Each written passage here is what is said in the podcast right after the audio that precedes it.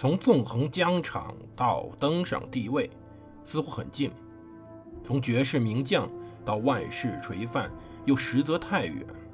把手中的权杖换成头上的皇冠，要经历多少勾心斗角、纵横捭阖，乃至腥风血雨？请收听蒙头读书的《拿破仑传》。欢迎大家收听蒙头读书。大家好，我是胡芒，这里是我们的《拿破仑传》。我们接着上回讲故事。我们上回或者之前就讲过，这是个潮湿的早晨。之前大雨把地面下的非常的泥泞，导致炮兵很不好用。不论是榴弹炮或者是加农炮，都需要整个坚硬的地面去实现它更好的杀伤力。其实即使现在，炸弹、榴弹也需要地面比较坚硬。这也可以解释为什么著名的电影《敦刻尔克》里，德军轰炸了半天，英军死人却不多。原因就在于松软的沙滩能够抵消大量火炮的杀伤能力，而这时候泥泞也一样。拿破仑的问题在于整个地面太湿，炮兵发射都会由于整个地面的消沉作用，导致炮兵的威力无法展开。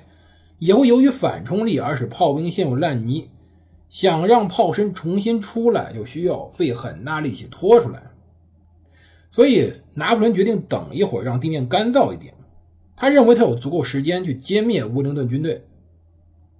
而苏尔特元帅作为拿破仑参谋长的仗，建议尽快进攻。防止普军前来援助英军，但拿破仑这时候一个问题在于，他认为普军败了，普军已经跑了，普军怎么可能来援助乌灵顿呢？格鲁希不是去牵制他们了吗？其实拿破仑也没有真正的浪费这几个小时，他呢刻意的在这几个小时里震慑北方等待的敌军。当时拿破仑核心在于威胁敌人。他呢，通过军队的排列，来让对方看到法军的雄壮军容。整个英军在一英里外看到了对方的一个中队一个中队的步兵纵队，一个中队一个中队的胸甲骑兵、红衣的龙骑兵，还有那些骠骑兵，甚至还有绿衣的枪骑兵。这种景观特别令人震惊，再加上突然响起的鼓声。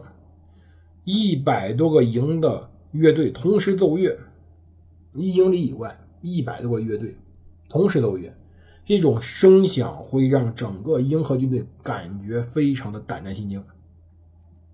有用，英荷军队中很多人是缺乏基本战斗经验的，所以说，在这种情况下，在阳光普照之下，法军的威武雄壮的战阵，使得当时英荷军队非常的恐惧。岳飞曾经说过，在战场上，别说打仗了，能够口中有唾液，握紧枪就已经是合格士兵了。什么意思？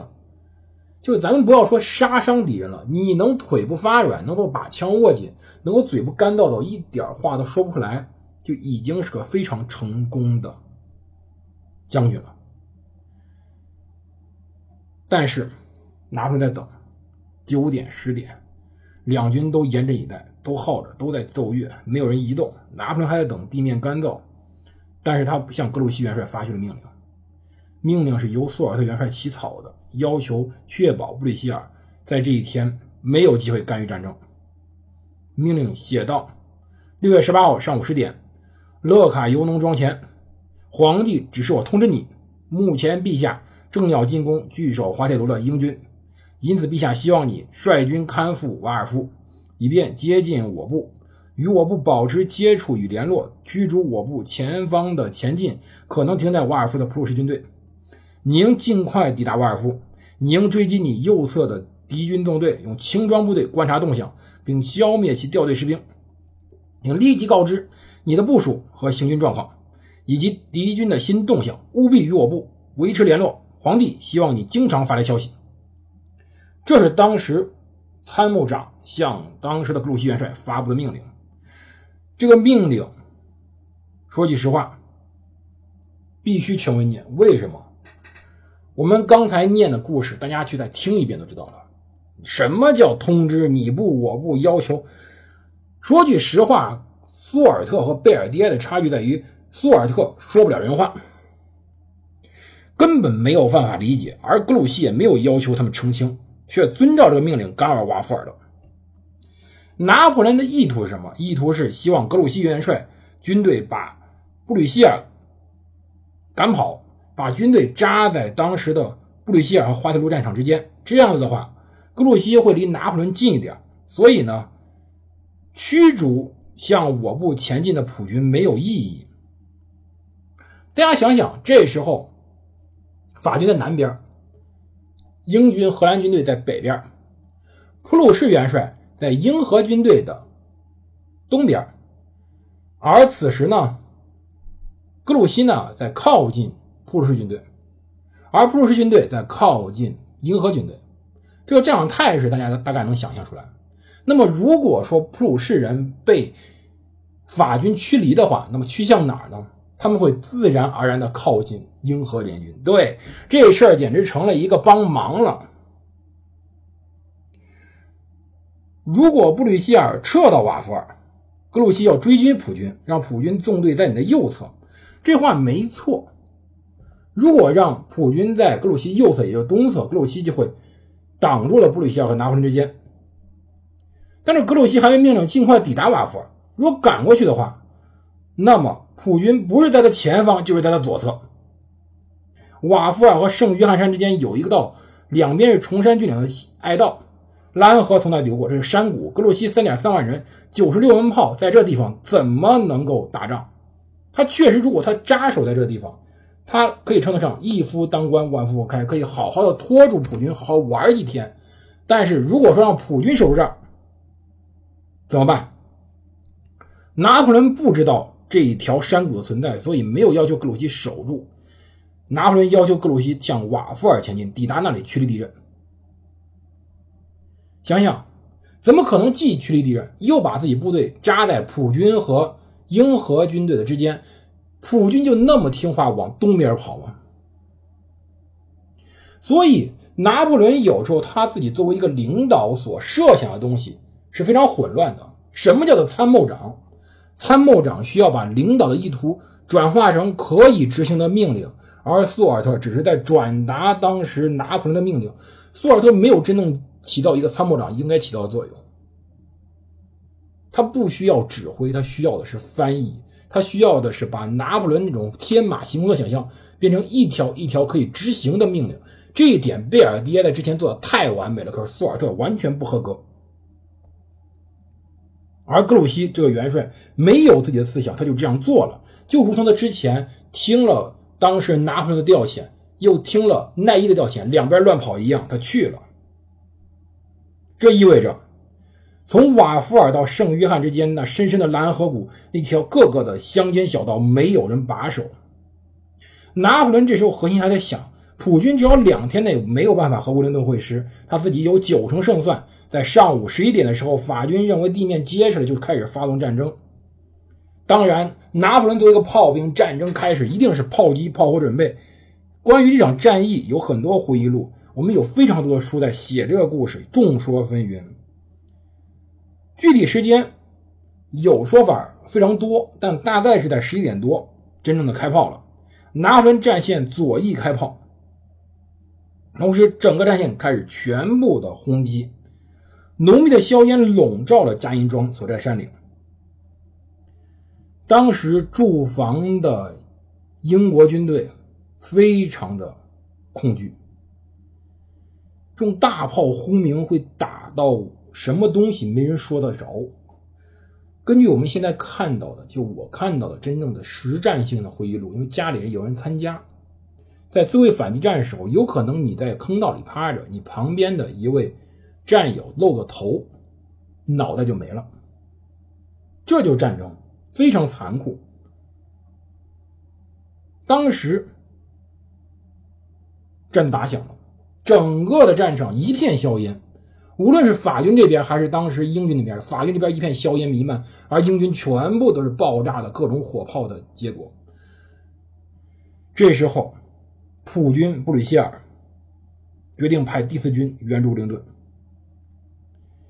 其实布吕歇尔整个的大局观非常的好，他知道一点，第四军没有参加利益战斗，没有伤亡，是个预备队。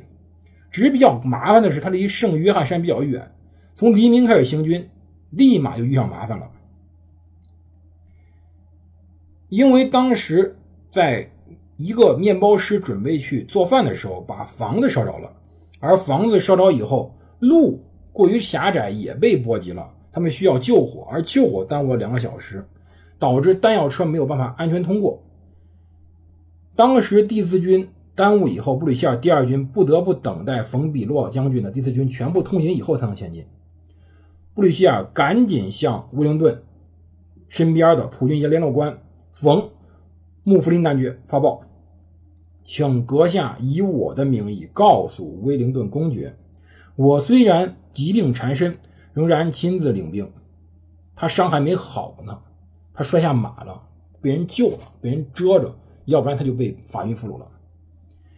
他说：“为了参加战斗，我愿意把自己捆在马背上。”而他的参谋长格奈森瑙更谨慎，给冯·穆弗林的一封信中加了一句：“问威灵顿是否真的打算作战，或者仅仅等待拿破仑转身抵达，来抵抗普军，让自己利用这个机会逃跑。”其实整个路并不好走，对于普鲁士人来说，出了瓦夫尔以后，圣约翰山的道路很糟糕，只是乡村的小路。大家可以想象一下，现在山间那种土路，弯弯曲曲的，很窄，骑着自行车或者摩托车或者三轮能过，汽车过的时候就要考虑越野性能了。